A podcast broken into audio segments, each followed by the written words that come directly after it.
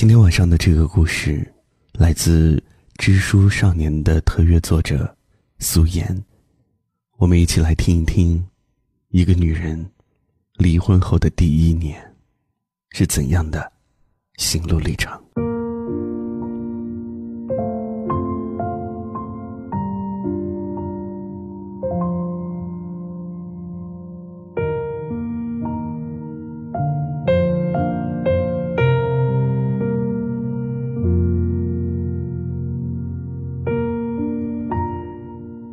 婚整整一年了，如今我才有勇气写下这些文字，直面真实的内心，也直面我的前半生。离婚是我提出的，办手续的那天，虽然决心已定，但中途我还是几次找借口跑到办证大厅的门外，悄悄擦掉了夺眶而出的泪水。婚姻里面的不快乐是真的，但结束婚姻的痛也是真的。哪一种滋味都不好受。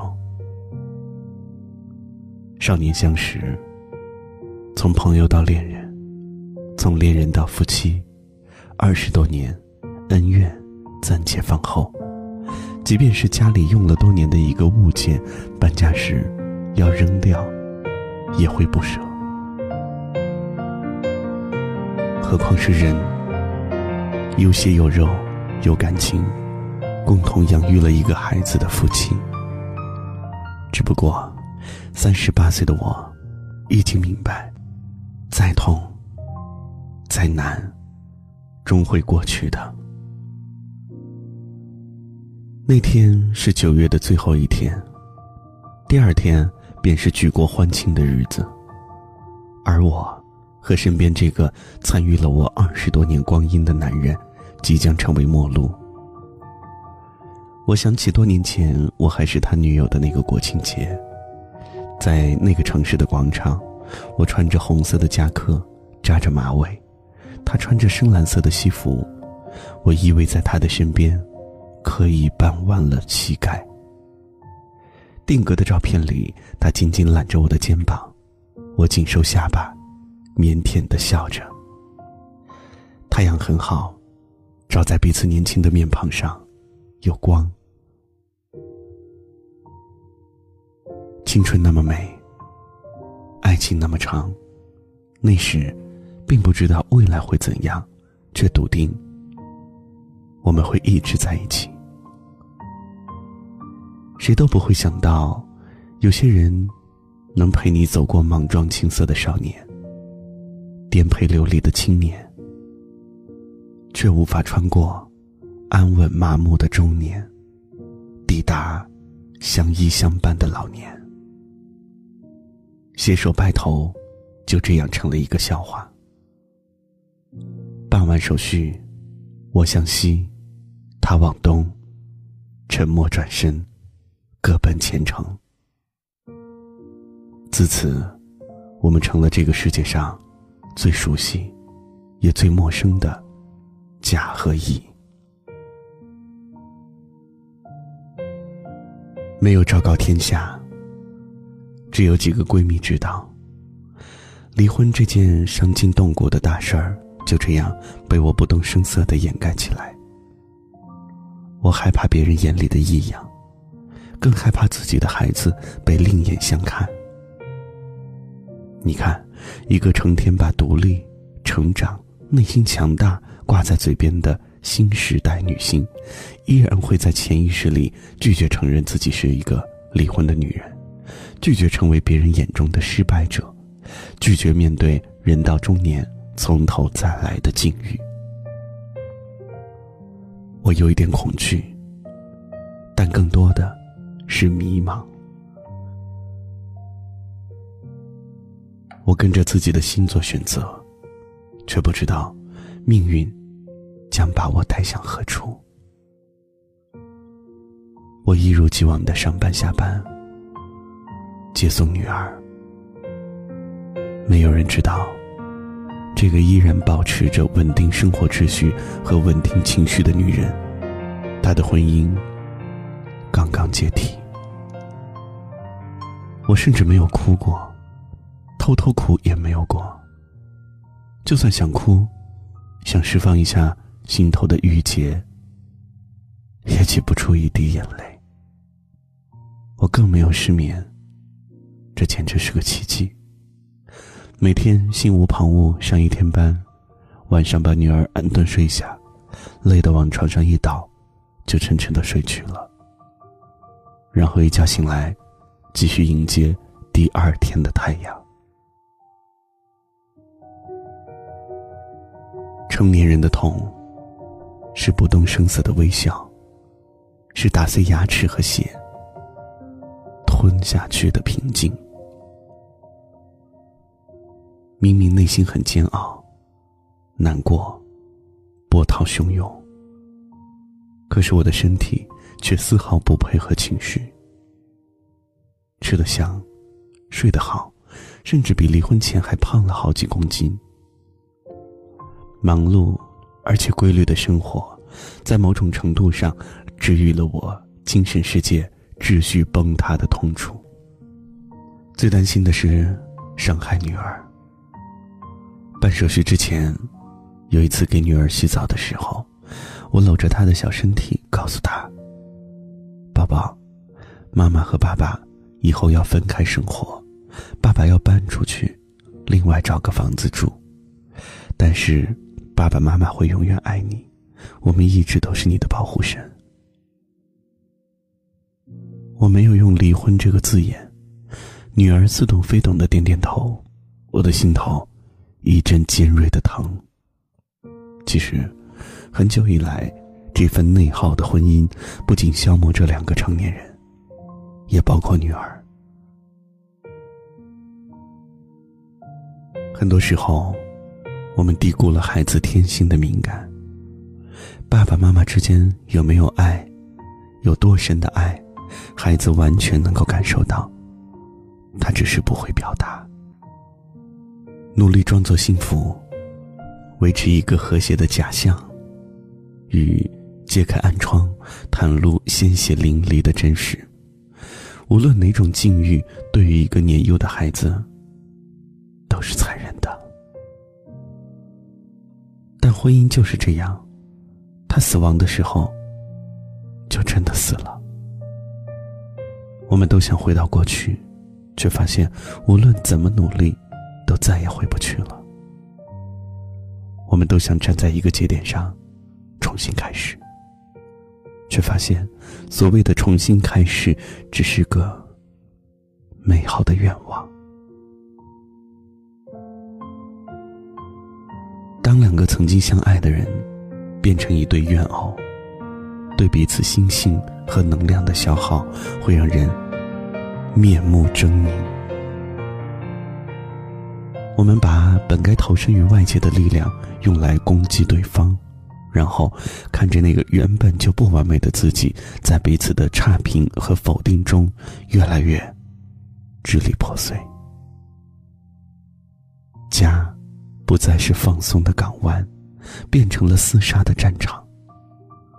我和他在这样的内耗中心生厌倦。我们的孩子在这样的氛围里敏感胆怯。我问自己：如果一直这样凭着惯性走下去，我会快乐吗？他会快乐吗？孩子会快乐吗？答案是否定的。生活之美，在于未来有希望。你知道明天会有转机，有星光，有奔头，而不是在一堆烂泥里一直下坠，一直沉沦，直至习惯了黑暗。我决定不再逃避。三十八岁。斩断过去，离开一个和自己纠缠了近二十年的男人，并不是一件容易的事儿。就像斩断一只手、一条腿，就像从头到脚扒了一层皮，痛绵密入骨。婚姻也是一种瘾，不亚于毒瘾。前夫刚搬走的那段时间，我总是恍惚间，觉得家里还有人。他的咳嗽声、走路声，甚至是争吵声。我想过把房子卖掉，想过彻底更换所有的物件，想过换一个全新的环境，从头开始。后来却发现，自欺欺人。有什么比得上眼前的女儿更留有她的痕迹呢？我唯一能做，而且必须做到的，是在心理上彻底和过去分离，接受我们曾经亲密无间，也接受现在陌如路人。这是一个漫长的过程，我时常会萌生出错乱的感觉。而脑海里翻滚最多的画面，不是婚姻期间的种种，而是很多年前恋爱的片段。他舍了工作来找我，我跑到他的出租屋去看他。他用单车载着我去广场喂鸽子，我借着晨跑和他在公园约会。我终于明白，我忘不掉的，不是这个男人，而是曾经的那些时光，那些。刻在我生命里的记忆，这些记忆让我觉得命运无常。我真正抗拒的不过是无常而已。佛家总说无常，三世间留不住，所以无常；诸法因缘所生，所以无常。但这种无常，只有在你的生命里真正出现的时候，你才会有切身的感受。不管这份婚姻多么的煎熬，你都不会在结束它的时候有解脱的快感，你仍然会有撕裂的不适和痛楚。婚姻的年限越长，分离的痛感就越强。这是我离婚之后面临的第一道心理难关。和过去分离。时至今天，一年了，我还是会在某个瞬间穿越回过去，还是会在梦里记忆起恋爱时的一些片段。人的记忆是有选择性的，它帮我屏蔽了婚姻后期那些疼痛的部分，只留下最初的温暖和美好。只不过。我恍惚的时候越来越少，甚至在我迎面撞上前夫和他新交的女朋友的时候，我发现自己竟然没有那么难过，就像在看很久远的一幕戏。他依然是二十年前的青涩少年，而他身边的女孩面目模糊。时间真的是最好的疗伤者。他不停歇的一路往前，你被他裹挟着，应付当下的种种。陈年过往，越来越远，就算偶尔梦回，已是云淡风轻。有人问我，为什么离婚？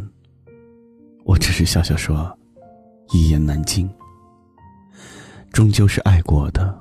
终究是相伴走过青春年少的人，终究共同孕育了一个孩子。沉默是对彼此和过往最后的尊重。离婚的时候，我三十八岁，和我的前半生当中罗子君相差一岁。在世俗的观念里，一个女人在奔四的时候迈出这一步，几乎等于宣判了后半生的孤寂。可是。我更想活在当下。离婚与我的意义，绝不仅仅是终结一段破碎的亲密关系，然后重新开始。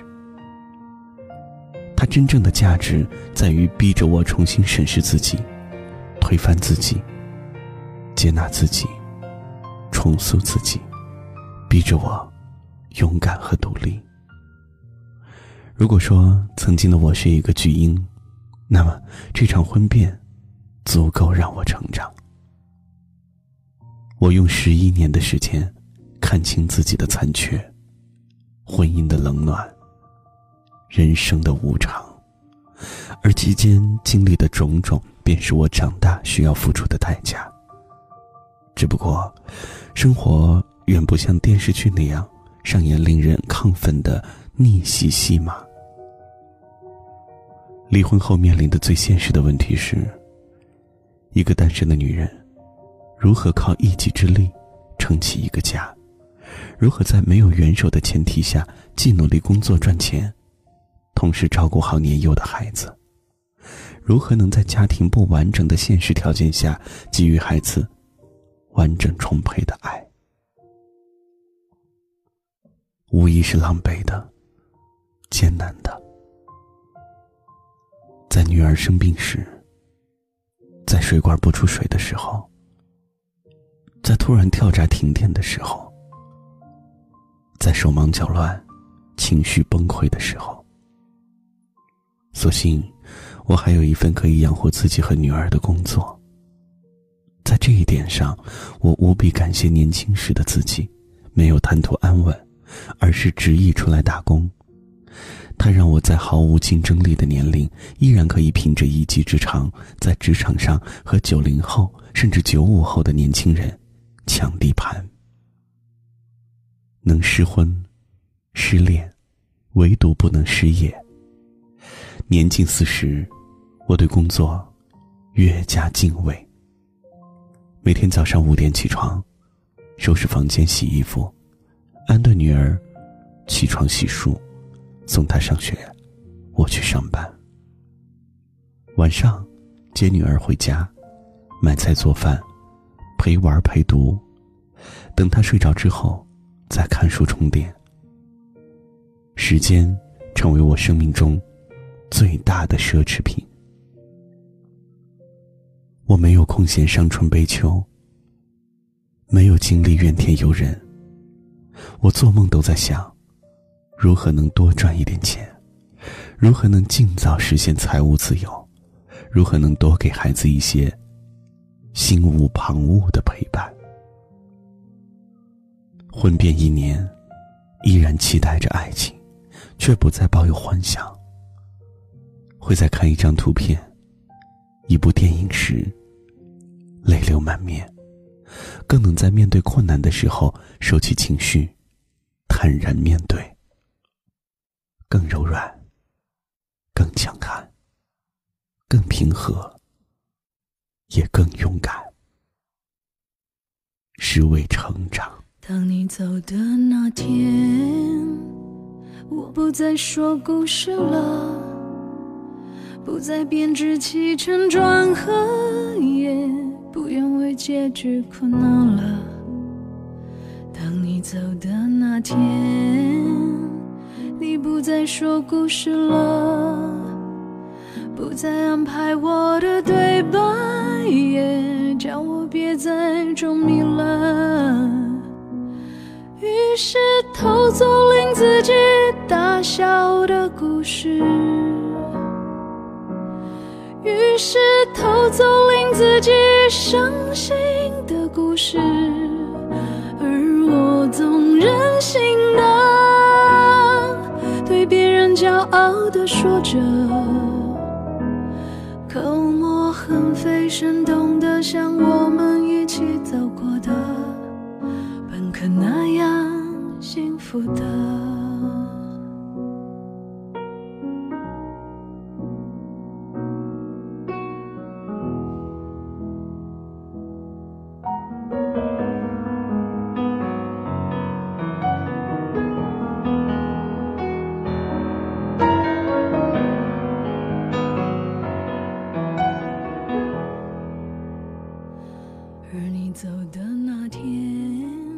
感谢你的收听，我是王晶，欢迎你在微信当中搜索并关注公众号“王晶说”，在每天晚上的十点钟，都会讲一个故事陪你入睡，用声音按摩你的心，提醒你不要再熬夜了。今天晚上的节目就是这样了，明天晚上同一时间不见不散喽，于是拼凑了别人伤心的故事，于是粘贴了别人快乐的故事，而我总练习着如何骄傲地说着，同时不再情绪化的为偷窃行为负责。是贫穷的，为我的无力道歉，我道歉，我道歉，为我的虚荣道歉，我道歉，我道歉，像每个语言说的，贪婪是有代价的。我拥有超过我能在的，你连结局也不留了。于是偷走令自己大笑的故事，于是偷走令自己伤心的故事，